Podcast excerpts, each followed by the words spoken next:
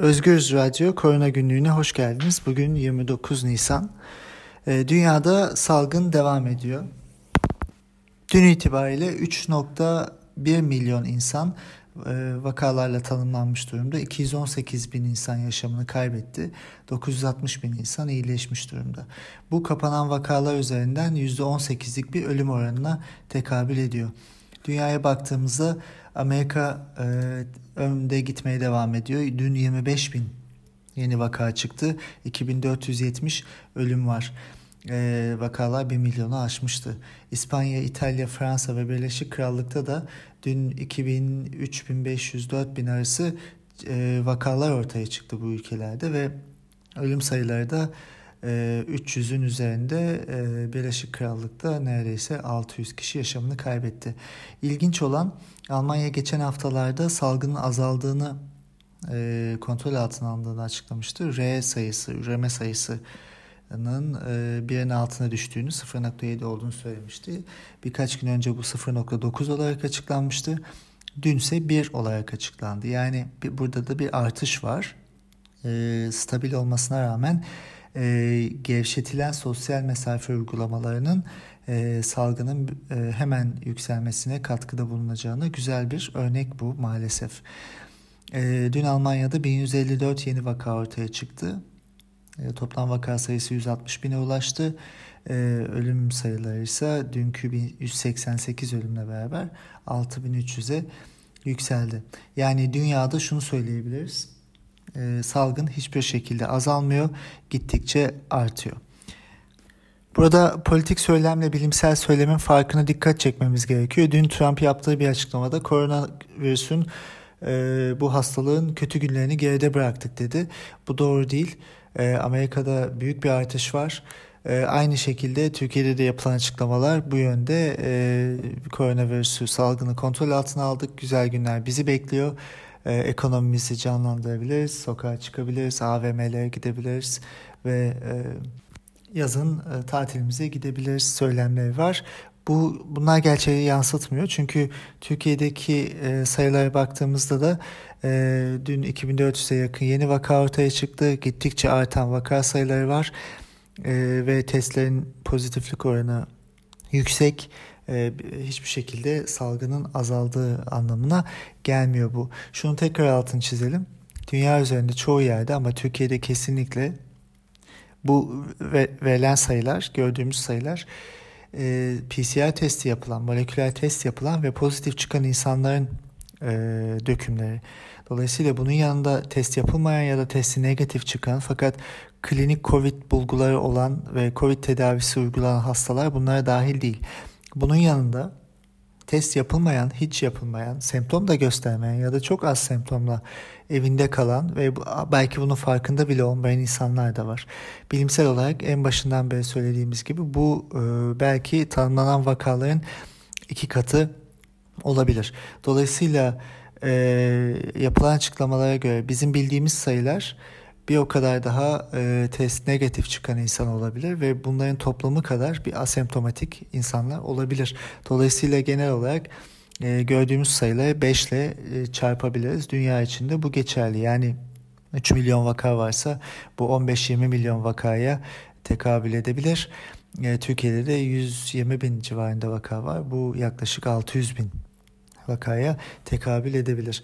Ve çok hızlı bir artıştan bahsediyoruz. Dünyada son bir haftada e, yaşanan tüm vakaların %20'si gerçekleşti.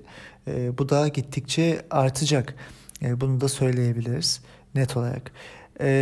Neden toplumdaki yaygınlığın doğru bilinmesi önemli ve salgınla mücadele açısından doğru argümanların ortaya konması için önemli? Şöyle belirtelim. Boston'da yapılan bir çalışma var. İki gün önce Journal of American Medical Association'da yayınlandı. Bu çalışmaya göre e, evsizlerle yapılmış bu çalışma ve e, 450 civarında e, evsiz insanla e, konuşulmuş. Bu insanlara test yapılmış, semptomlarına bakılmış ve %87.8'inde bu insanların neredeyse onda 9'unda hiçbir belirti ya da semptom yok. Fakat test yapıldığında bu tüm e, kişilere Ee, yaş ortalaması 52 bu insanların ve çoğunluğu erkek. %36'sının pozitif çıktığı görülmüş. Yani e, çok daha yaygın bir hastalıktan bahsediyoruz. Bizim anlayabildiğimiz, görebildiğimiz, tanımlayabildiğimizden. E, bu şu anlama geliyor. Bir, hastalık çok daha yaygın, enfeksiyon çok daha yaygın. Biz bunu bilmiyoruz ve bu enfeksiyon insanlar tarafından diğer insanlara çok daha hızlı şekilde yayılacak eğer sosyal mesafe uygulamalarını güzel uygulamazsak. Bir yandan da pozitif bir e, noktası da var tabii. Bu kadar yaygınsa öldürücülük oranı da beklediğimizden ya da gördüğümüzden daha az olacak. Yani şu anda kapanan vakaların %20'si dünyada yaşamını kaybediyor. Fakat bu vakaların çoğunluğu zaten e, ağır olabilecek semptom gösteren vakalar ve hastaneye başvuran e, vakalar, tanımlanan vakalar. Türkiye'de de birçok haber alıyoruz. Zaten e, hastaneye giden ve semptomları az olan insanları test yapılmıyor, evlerine gönderiliyorlar. Dolayısıyla bu istatistiklere dahil olmuyorlar. Bunun yanında e, vaka takibi olarak da pozitif olan insanların yanındaki insanlara testler yapılmıyor. Dolayısıyla bunlar da vakalara konmuyor. Yani gördüğümüz rakamlar oldukça düşük rakamlar e, olarak e, söyleyebiliriz. E, bunun yanında e, Almanya örneğini verelim tekrar. Almanya çok temkinli bir şekilde bu süreci yürüttü en başından beri başarılı da olduğunu söyleyebiliriz. Fakat e, son haftada yapılan e, gevşetme uygulamalarıyla işte bazı mekanların açılması, insanların sokakta tekrar gezmesiyle R sayısı, üreme sayısını biraz yükselttiklerini görüyoruz maalesef. E, Türkiye için de bu bir örnek olmalı. Türkiye'de de AVM'lerin açılması e, ve diğer tüm uygulamalar, tüm söylemler salgının bittiği yöndeki söylemler ve gördüğümüz e, resimler e, bu sürecin daha da e, ilerleyebileceğini, ikinci, üçüncü dalgaların gelebileceğini bize maalesef gösteriyor. Dünya Sağlık Örgütü de buna benzer bir açıklama yapmıştı. E, dünyada e, azalan bir trend olabilir bunu mutlaka göreceğiz bir zaman fakat bizi bu rehavete kap, e, sokmamalı. Çünkü e, bir anda artma tehlikesiyle enfeksiyonun tekrar karşı karşıyayız. Bildiğimiz tarihten bildiğimiz epidemiyolojik analizlerden de zaten bunu görüyoruz. Her enfeksiyon hastalığında ikincil, üçüncül e, salgınlar oluyor, e, dalgalar oluyor. 1918'de bunu biliyoruz. Önceki SARS'ta bunu biliyoruz. E, genelde grip e, salgınlarında bunu biliyoruz. Bilim insanları aşı ve e, ilaç üzerinde çalışıyorlar fakat bu e, erken bir aşamada olmayacak. Dolayısıyla bu sene içinde gerçekten bu hastalıkla yaşamayı e, öğrenmemiz gerekiyor. Belki seneye belki daha sonra mevsimsel döngüye girip normal bir hastalık halini alabilir ve e, biz e, geliştirilen ilaçlar ve aşılarla bağışıklık kazanabiliriz. Fakat bu sene için bu olası görünmüyor. Yapılan açıklamalar ve gidişatta maalesef onu gösteriyor. Hastalığın da e, farklı semptomlarının e, olduğuna dair çalışmalar da yayınlanıyor. E, Birçok e, sadece e, solunum yollarında değil, sinir sisteminde, kalpte, e, böbreklerde birçok başka organda da etkili olabileceğine dair analizler yapılıyor. Dolayısıyla hastalığı kapmamak en büyük e, e, önem arz eden durum. Hastalığı kapmamak için de sosyal mesafenin artması, insanların aynı mekanlarda olmaması gerekiyor. Bu gerçekten e, önemli.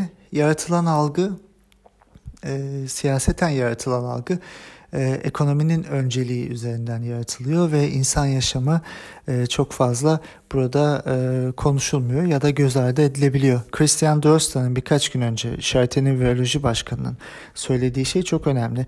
Önleme paradoksu diye adlandırıyor bunu. Önleme paradoksu şu yüksek ve ağır önlemler, radikal önlemler aldığınızda salgını önleyebiliyorsunuz ve az hasarla atlatıyorsunuz. Az hasarla atlattığınızda insanların kafasında da şu ortaya çıkıyor. E zaten bu kadar yüksek bir e, sıkıntımız da yoktu. E, neden bu kadar önlemler aldık? Ama o önlemleri almasanız çok daha ağır ağır geçecekti bu hastalık. Yani e, bilim önlemlerden yana konuşurken siyaset genelde önlemlerin sonucunda önlenen o büyük hastalık üzerinden konuşuyor ve sanki e, her şeyin e, normal olduğunu ortaya koyuyor. Hayır hiçbir şey normal değil. Dünya normal bir süreçten geçmiyor maalesef. Ekonomiyle ilgili de şöyle bir şey söyleyebiliriz.